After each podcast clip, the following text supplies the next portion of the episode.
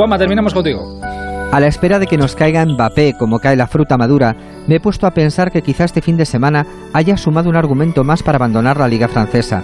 Me refiero al penoso espectáculo que se vivió en campo del Niza, enfrentados los ultras locales con los jugadores del Marsella y luego enfrentados todos con todos, y en mitad del barullo, San Paoli dando lecciones de castellano a gritos. Las imágenes, repetidas hasta la saciedad, dan mucha vergüenza ajena. Al mismo tiempo invitan a varias reflexiones.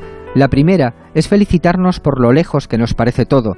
Cuesta imaginar algo así en un estadio español, y lo digo cruzando los dedos y tocando madera. El siguiente pensamiento se formula como una advertencia. Debemos estar atentos. Los ultras son al fútbol lo que los piojos al pelo de los niños. Se precisa una vigilancia extrema y un peinado riguroso. Cuando hay varones de por medio, también ayuda a rebajar la crispación ambiental. El fútbol se acompaña de una teatralidad de la que participamos todos, aficionados y periodistas, y que no es nociva, siempre y cuando recordemos que esto es teatro, puro teatro. El problema surge entre quienes piensan que el fútbol pesa tanto como la vida. Hay unos cuantos de esos en las redes sociales. Tenía mucha razón quien dijo, seguramente Valdano, que el fútbol es la más importante de las cosas poco importantes. El escritor Eduardo Galeano reivindicaba el valor lúdico del fútbol recordando una vieja canción infantil que resolvía la cuestión en dos estrofas. Ganamos, perdimos, igual nos divertimos. Buenas noches.